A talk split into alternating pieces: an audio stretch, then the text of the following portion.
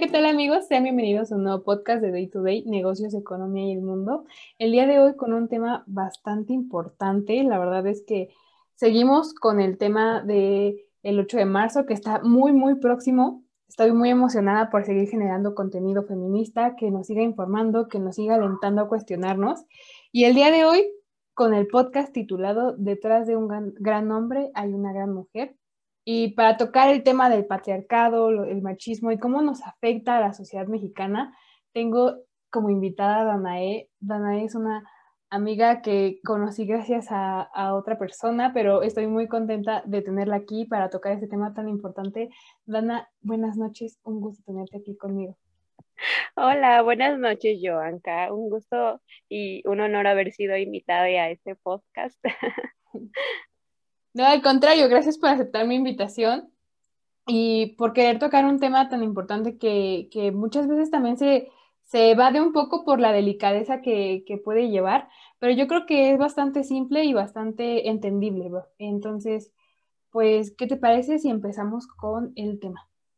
Claro, me parece perfecto. Sí, es un tema, creo que no siempre es fácil de entender porque eh, choca con muchas cosas que teníamos ya establecidas sobre cómo funciona el mundo, ¿no? Y lo que está bien y lo que está mal y cómo deshacernos de estas perspectivas suele ser doloroso o difícil de aceptar.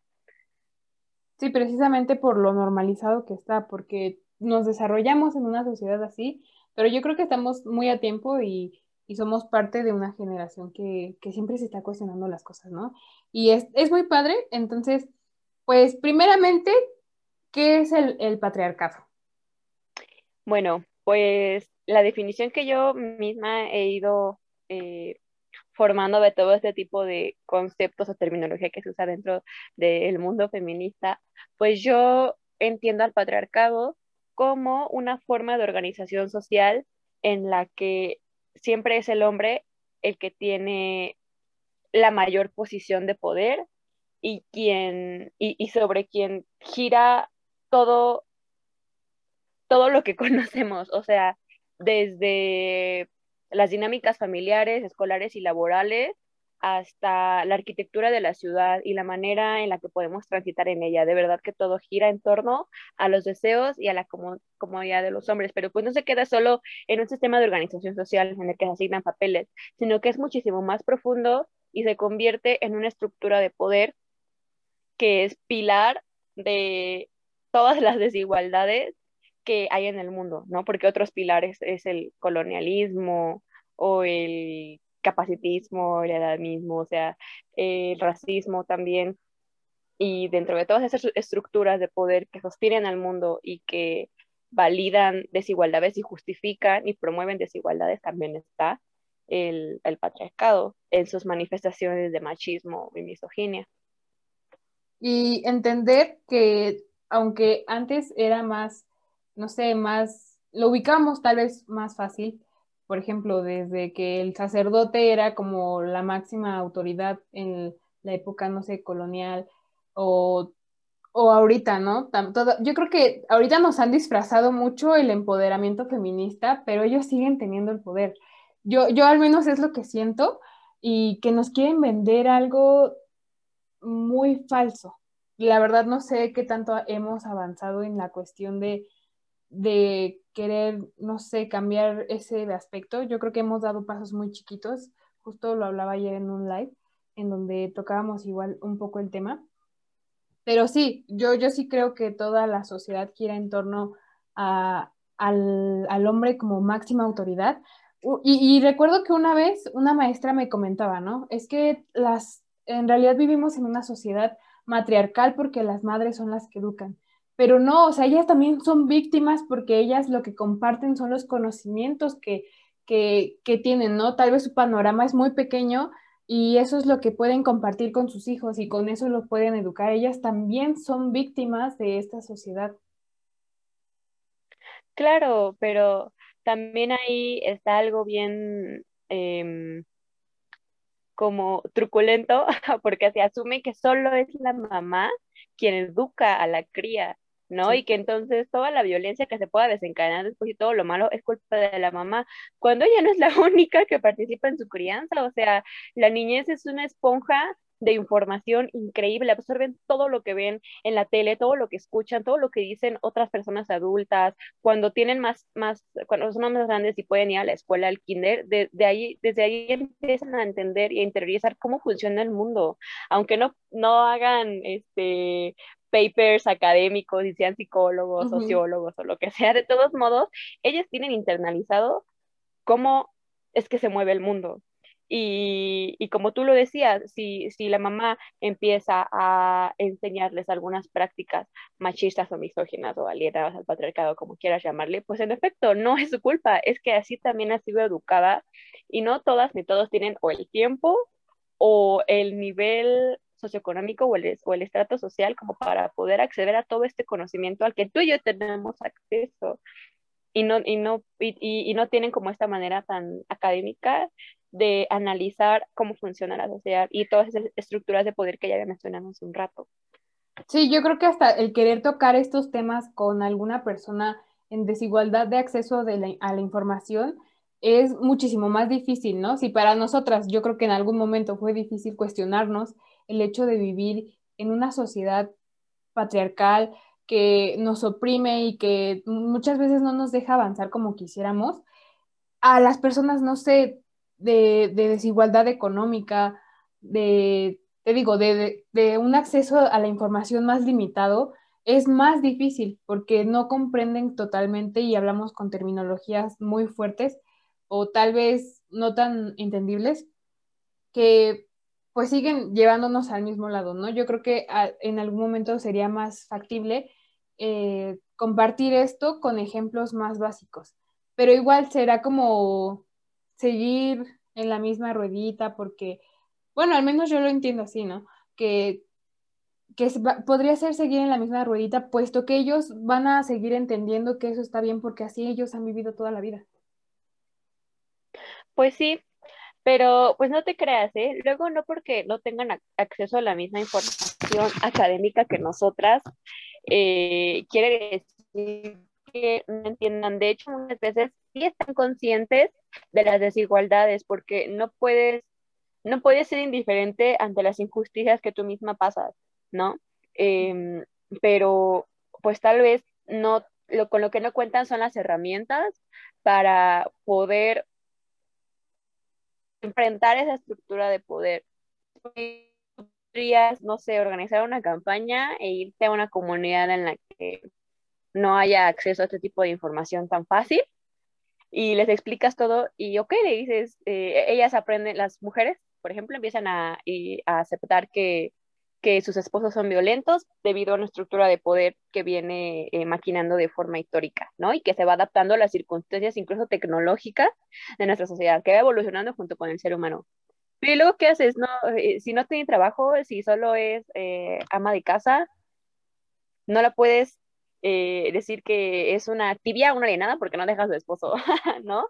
O porque no puede eh, acceder a otro tipo de vida, ¿no? Entonces muchas veces están conscientes, pero no pueden dejarlo, o simplemente el daño psicológico o la dominación psicológica ha sido tan profunda que igual necesitan apoyo psicológico o de una trabajadora social al que no pueden acceder, ¿no? Entonces igual creo que no hay que ser como codescendientes con personas que no tienen el acceso a la misma información que nosotras o nosotros, pero este, sí hallar la manera de mm, darles acceso a esas herramientas. Y tampoco quedar como salvadoras, sino también que sean, eh, que, que, si salen de ese lugar en el que están, sea porque ellas quieren, porque pues otra, otro... Eh, postulado del feminismo es pues la libertad, ¿no? Que cada mujer y persona sea libre de escoger lo que quiere. Y si aún así le dice toda la información necesaria a la persona que podría tener y aún así no quiere salir de ahí, pues entonces también es, eh, eh, tiene, tenemos que aprender a respetar esa decisión, ¿no? Y no forzarle y decirle, claro, amiga, deja a tu esposo ahora mismo y si no, no es verdadera feminista o eres una mujer alienada culpa, eh, culpable de que el sistema siga así, ¿no?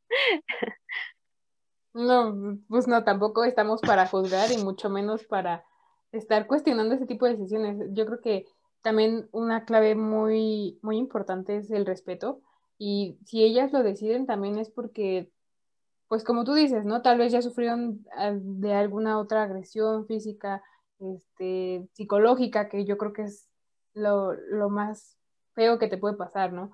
Ayer lo hablaba también, te digo, en un live y decíamos, es que tal vez los golpes te pueden, se te pueden curar, pero la, agresión psicológica te queda ahí para siempre. Y eso es algo que tal vez no puedes borrar y si lo puedes llegar a, ocultar un poco, va a seguir ahí de todos modos. Pero siguiendo con el tema que, que ahorita tocábamos temas, bueno, palabras yo siento clave. Eh, por ejemplo, ahorita la misoginia, ¿en qué, en qué, cómo se relaciona, cómo se define ahorita con el patriarcado? Mm, pues creo que al hablar de misoginia también es importante hablar de machismo porque siento que no son las mismas cosas. Entonces, eh, primero definiré misoginia y patriarcado. Eh, la misoginia siento que son, eh, claro que es producto de, ah, perdón, era machismo y misoginia, perdón. Bueno, la misoginia es una manifestación del patriarcado en la que todas estas mm, ideas y ideologías en las que el hombre es el que tiene mm, la mayor autoridad y el poder y, es el, centro de todo, pues cuando, no sé, por, por un montón de razones, esa, esos, esa posición de superioridad se convierte en una posición desde la cual puedes ejercer odio hacia las mujeres, pero un odio genuino que es distinto del machismo y ahorita diré por qué. Pero eh, la misoginia no, para mí es muchísimo más violenta que el machismo y muchísimo más peligrosa, porque no solo al ser una socialización, sino al convertirse en un odio consciente hacia las mujeres, deriva en violencia física por a, la, más mínima provocación e incluso puede derivar en un feminicidio. Eh, y todas esas acciones pues creo que no encuentro mayor definición que ser cualquier tipo de violencia eh, que esté dirigida hacia una mujer por el simple hecho de ser mujer y por odio hacia ella. O sea, que toda esta, esta violencia es motivada por un odio y no es como algo inconsciente. Pero, pues claro que es producto del patriarcado. Y yo lo diferencio del machismo porque el machismo son acciones tanto pequeñas, que son los llamados micromachismos o machismos cotidianos, como algunas más evidentes, que tratan de conservar al patriarcado a través de acciones cotidianas o no tan cotidianas, se encargan de reafirmar el sistema y de recordarle a la mujer o a todas las personas que han sido socializadas como mujeres, llámese hombres trans o personas no binarias, se quedan en ese lugar en el que se les ha eh, obligado a permanecer desde hace un buen de años, ¿no? Entonces, pues em, creo que el machismo sí es una escalera para la misoginia. No, se trata después de, de, de, mantener al hombre en, todos estos puestos de poder que tiene, de autoridad, de privilegios, de beneficios que otras personas que no sean hombres heterosexuales no tienen, ¿no? Porque también dentro del machismo está em, acciones también homofóbicas porque tratan de mantener el status quo del hombre heterosexual, mujer heterosexual, familia nuclear eh, de dos personas, ¿no? Em, y, pues ya eso, y, creo que también ayuda a, a, replicar el racismo, o sea, como que todas estas estructuras que, de poder que mencioné al, al inicio funcionan juntas, no las puedes separar porque todas se interseccionan en algún punto. Entonces, pues eso, o sea, la, la, misoginia va como eh, explícitamente con el odio hacia las mujeres y el machismo se encarga de reafirmar las estructuras de poder ya existentes y principalmente las del patriarcado. Vaya, me dejó anonadada toda esta información. La verdad es que yo lo conocía, como te digo, tenía un, una idea muy general, aunque sí me identifico bastante con el movimiento, yo creo que no, nunca terminas de informarte. Y ahorita, justo como lo explicas, creo que me ha quedado más entendido. O sea, hasta yo lo capté más rápido y me gusta cómo lo defines. Yo creo que también hablas en base a, tu experiencia, que todas tenemos experiencias, aunque muchas mujeres digan, yo también lo fui, ¿no? De esas mujeres que decían, es que yo no vivo en una sociedad patriarcal, es que yo no vivo machismos. Y, y es que no, mi papá es muy bueno conmigo, me dio, me dio educación, me está dando educación. Y yo así de, ahora veo qué decía y, y me, me, cuestiono tanto y digo, qué bueno que, que, te acercaste al movimiento, qué bueno que te decidiste informarte.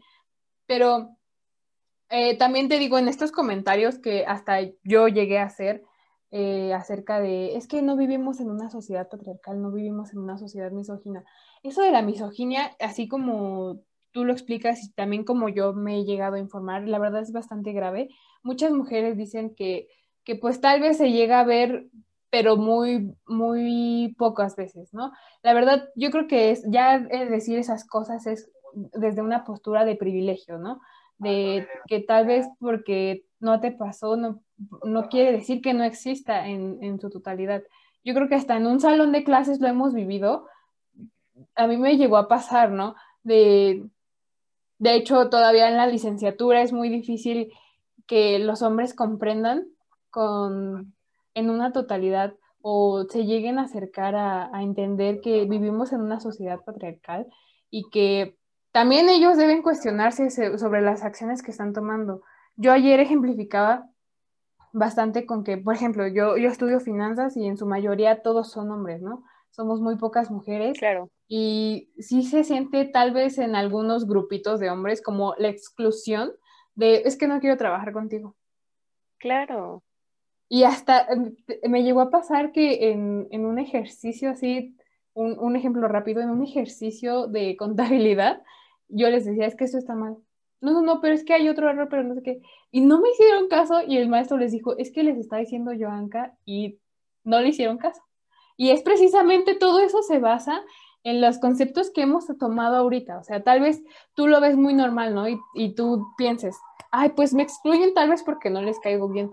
No, también te excluyen porque eres mujer, porque asumen que no entiendes y que no eres capaz de razonar un problema.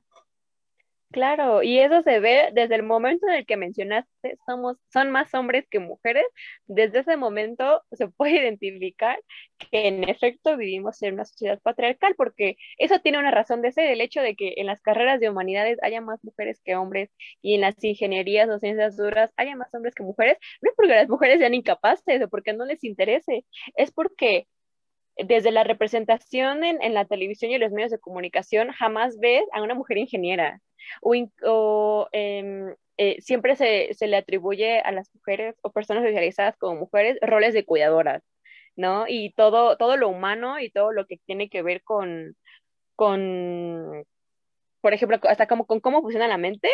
Uh -huh eso, eh, o con, con, cuidar de otras personas, enfermería, psicología, todas las ciencias este, humanas, humanistas, perdón, y sociales, están relegadas para las mujeres, ¿no? Y se les, se les subestima a la hora de escoger una carrera, la familia incluso se saca de onda cuando les dicen que van a estudiar ingeniería, porque yo tengo amigas que estudian ingeniería, ¿no?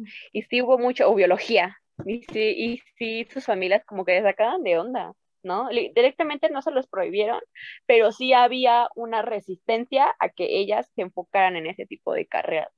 Y, pues está bien feo porque justo, eh, además de tener que soportar que sus compañeros hombres las excluyen de, de actividades escolares, también tenemos la, la, la subordinación por parte de los profesores, porque también he escuchado anécdotas bien feas en las que ni siquiera les preguntan, no las ignoran, no les dicen que no saben. Afortunadamente tengo, a, a, las amigas que tengo son muy fuertes y han sabido eh, imponerse, ¿no? Han llegado incluso a tener que, que, ponerse al mismo nivel de los, de los vatos con los que toman clase para ser tomadas en serio. Y aunque no debería ser así, pues son como las herramientas que van surgiendo para sobrevivir a este sistema esta división sexual de las profesiones que, de, que, que, te decía hace unos momentos, que desde que empiezas a pensar que quieres estudiar empieza a haber como ciertas barreras, pues eso se vuelve a, a vivir en esta exclusión de los compañeros, ¿no? Porque así como te subestimaron para entrar, a pesar de que probaste que ya puedes mantenerte ahí porque ya llevas no sé en cuántos semestres, este, también tienes que probarles a esos, a esos tipos que sí, que sí eres capaz de hacer esos ejercicios, ¿no? Pero ¿cómo lo haces si ni siquiera te escuchan? Pues teniendo que ponerte al mismo nivel, eh, eh, entrarle a las dinámicas de los hombres y de imponerte igual que ellos y dejarte decir como de yo pienso o yo siento y, decir como de no, yo sé que esto es así y no sugerencias, yo quiero que lo cambien porque yo estoy segura de lo que estoy haciendo. En fin, cosas que no, que no tendrían, dinámicas que no tendría por qué convertirte en eso. Siento que, y no únicamente lo vemos, no sé, en, en, las carreras universitarias, yo creo que es un gran ejemplo, igualmente lo vivimos en nuestra vida diaria, pero yo creo que hasta en los comerciales que vemos, ¿no? tocando el tema también que, que hablábamos ahorita de, de, que asumen que la mujer es la que se tiene que quedar en casa, no sé, desde cómo te, te venden los juguetes para niños, ¿no? Yo lo comentaba con mi papá una vez de, de los comerciales de Nenucos que van dirigidos más hacia las niñas, ¿no? De My Little Mommy. Un, un, ejemplo muy general, ¿no? Desde el nombre te das cuenta que asumen que, que es la pequeña mamá, Tal vez un, niño también quiera un bebé y también hay que razonarlo y enseñarle que, que, que también tiene que asumir una, una, responsabilidad si en algún momento llega a tener un hijo. Yo creo que es ir educando y, yo creo que también ahí es donde podemos generar más cambios, ¿no? Tal vez en las futuras generaciones. Ahorita es un poco más difícil intentar la deconstrucción y el entendimiento de este sistema en muchas personas, en nuestras familias, ¿no? A mí me pasa, vivo, vivo con mis abuelitos, por ejemplo, y me pasa mucho que, que asumen que yo por ser mujer tengo que ir y servirles de comer a los hombres. Y eso a mí me molesta bastante. O sea, ya he, entendido que, y ya les he, intentado explicar, y, y, pues ellos en un momento sí lo, lo entendieron, pero igual, ¿no? Como que siguen un poco muy arraigados a la idea que, que los trajo desde siempre, porque pues así también los educó su mamá, ¿no? A ambos. Y pues ya yo he tomado la decisión de, si en algún momento me lo piden, lo voy a hacer, porque tampoco es entrar en discusión y, y tampoco es crear un conflicto y que también te vean mal por ser feminista, sino pues ya si en algún momento me lo piden, lo hago con gusto y pero ya, si en algún momento también yo tengo hijos, no fomentarles este tipo de, actos porque yo entiendo que están mal. Claro, creo que hay que aprender a escoger nuestras batallas, porque de nada sirve que, que drenemos toda esa energía en hablarle a la pared y intentar razonar con una pared que ya lleva toda su vida con una mentalidad, ¿no? Y mientras, mientras no nos atraviesen una forma eh, que en verdad nos, nos, nos destruya, por así decirlo, o nos desestabilice, pues creo que podemos aprender a tener cierta tolerancia, ¿no? O aprender como a no tocar esos temas con la familia, pero cuando llegan a un punto en que directamente te atacan a ti, pues creo que ahí se ha salido como poner una línea, ¿no? Pero si ya te das cuenta de que intentas como hablar sobre feminismo directamente y no te pelan, no te tiran de loca, pues igual se los puedes ir metiendo poco a poco, ¿no? Y, el tema de, de, servirle a los hombres también es, es muchísimo más popular de lo que crees, de verdad, a la mayoría de mis amigas les pasa, yo afortunadamente ya no vivo con mi papá ni con mi hermano, nada más con mi mamá, pero sí, sí, es horrible que, que, que te forcen indirectamente a eso, o que esperen eso de ti como si fuera tu deber. Y sí, creo que, que es muchísimo más fácil eh, con esto de aprender a escoger batallas, pues es mejor como juntarte con tus amigas, ¿no? De, quienes sí están abiertos a aprender y entre ustedes generar conocimiento. Lo que me dijiste hace rato de que no estabas tan adentrada en, ciertas cuestiones de feminismo, no hay problema, de verdad, y tampoco, o sea, eso no, lo veo como algo malo y tampoco te voy a decir, vete a leer PDFs. Yo confío más como en ese tipo de pláticas, ¿no? En el que pues intercambias puntos de vista y si no sabes, preguntas y si creías que sabías algo y después cambias de opinión, pues también es súper válido, ¿no? Y también hablar de esto con las infancias es, es, es yo creo que lo, que nos va a salvar. y es necesario. Sí, sí, sí, porque son muchísimo más eh, abiertas de lo que pensamos y, y, creo que es mucho más fácil hacerles cambiar de opinión cuando están chiquites porque em, te digo que que están muy conscientes de cómo funciona el sistema desde pequeños. Hay una psicóloga y neurocientífica europea que se llama Cordelia Fine y ella menciona en un libro que se llama Cuestión de Sexos que los bebés desde los cuatro meses ya pueden aprender a distinguir entre un hombre y una mujer por, por toda la información que reciben, ¿no? Y que desde los 10 meses ya pueden identificar qué elementos son asociados a lo femenino y qué elementos son asociados a lo masculino. Y antes de los cuatro años ya saben su identidad este, sexogenérica, ya saben si son hombres, si son mujeres, o en caso de las infancias trans, si son de, del género opuesto al que les fue asignado al nacer. Entonces, si desde, desde, que tienen, desde antes de cumplir el año ya están conscientes del sistema, ya puedes eh, hacer que cambien todo eso que la sociedad les ha enseñado, ¿no? O sea, si ya aprendieron que las mujeres lucen de cierta forma y los hombres de cierta forma, y unas cosas son para mujeres y otras para hombres, tú ya les puedes decir, no, es que eso no es así, o sea, lo que te están diciendo pues es así, ¿no? O sea, tú puedes jugar con lo que quieras, hacer como quieras, hay una diversidad enorme de personas, este, también hablar de cibersexualidad, por ejemplo, ¿no? Para prevenir el abuso, para que no tengan conflictos con su cuerpo, para que aprendan a conocerse así, un montón de cosas, pero te digo, o sea, con las infancias creo que es mucho más fácil. Sí, y te, yo también lo decía, ¿no? Es más fácil generar un cambio en las nuevas generaciones, igual partir desde nosotras, que nos estamos deconstruyendo, que nos estamos informando, que podemos tener este tipo de pláticas y también pulir un poco más nuestro conocimiento. A mí me encanta, realmente yo he estado fascinada con toda esta semana que hemos generado puro contenido feminista. Es algo que me apasiona y que me habría gustado encontrar desde mucho antes. Yo creo que si lo hubiera hecho me, habría ido allá a las marchas y, yo, yo creo que habría recibido apoyo mm, y hasta habría generado tal vez un cambio más, más notorio en mi casa, ¿no? Pero pues por algo se encuentra cierto tiempo. Yo estoy muy feliz con lo que hemos platicado, Dana. La verdad es que te digo, disfruto mucho estas pláticas. Ojalá podamos tenerte de nuevo en el, en el podcast pero pues así como, como empieza, tiene que terminar. Me, me, pone un poco triste porque siento que este tema da para muchísimas más cosas.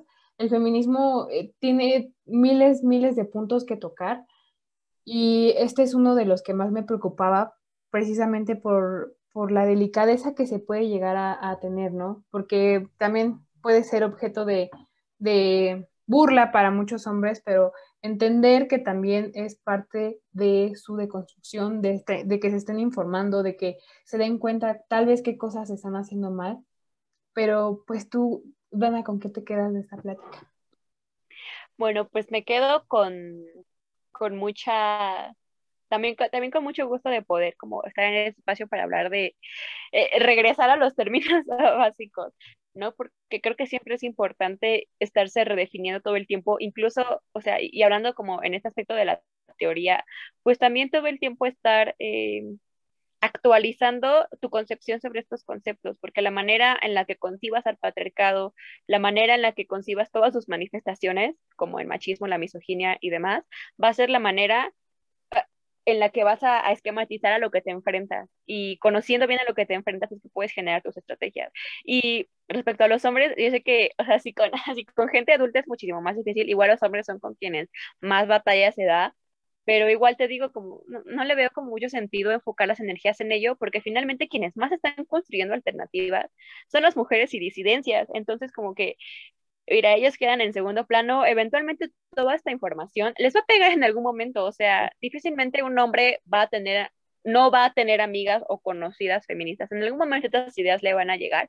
Y no solo eso, sino que las ideas no se quedan en ideas, realmente están habiendo estrategias tangibles que los atraviesen a ellos, como la ley Olimpia. O sea, ellos ya, ya saben que hay una ley que sí los puede castigar y que está tipificado la, la difusión de nudes sin, sin, consentimiento, ¿no? O sea, cogidas así de pequeñas, el aborto legal este, en cada estado, el, el matrimonio igualitario, que pues yo también creo que, que, que tiene cierta cierto papel el feminismo ahí, ¿no? Porque también evidencia la, la, la, heteronorma del patriarcado, ¿no? Y que eso es una de las razones por las que está costando trabajo eh, legalizar el matrimonio igualitario, pero así, con pequeñas cositas y acciones que vayamos haciendo, en algún momento los van a atravesar a ellos y ya sea por convicción o por necesidad, se van a tener que aplacar a las nuevas normas sociales, que son ya no violencia misógina, machista, en ciertos niveles, ¿no? Porque igual sabemos que el sistema es bien corrupto, pero poco a poco lo vamos dando, neta, no creo que haya que desperdiciar ningún paso.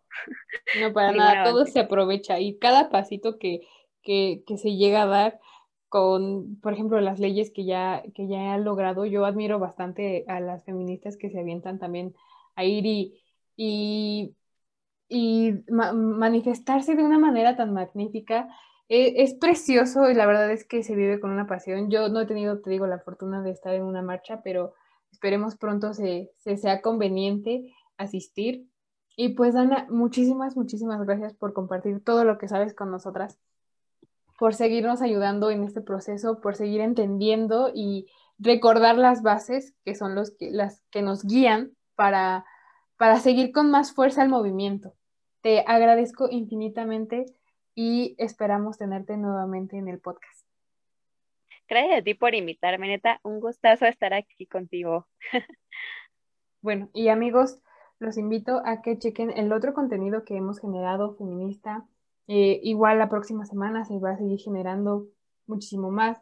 Y también que chequen todas las participaciones que ha tenido Dana en algunos otros proyectos, igualmente hablando de feminismo. Les deseo una excelente noche y gracias por escucharnos.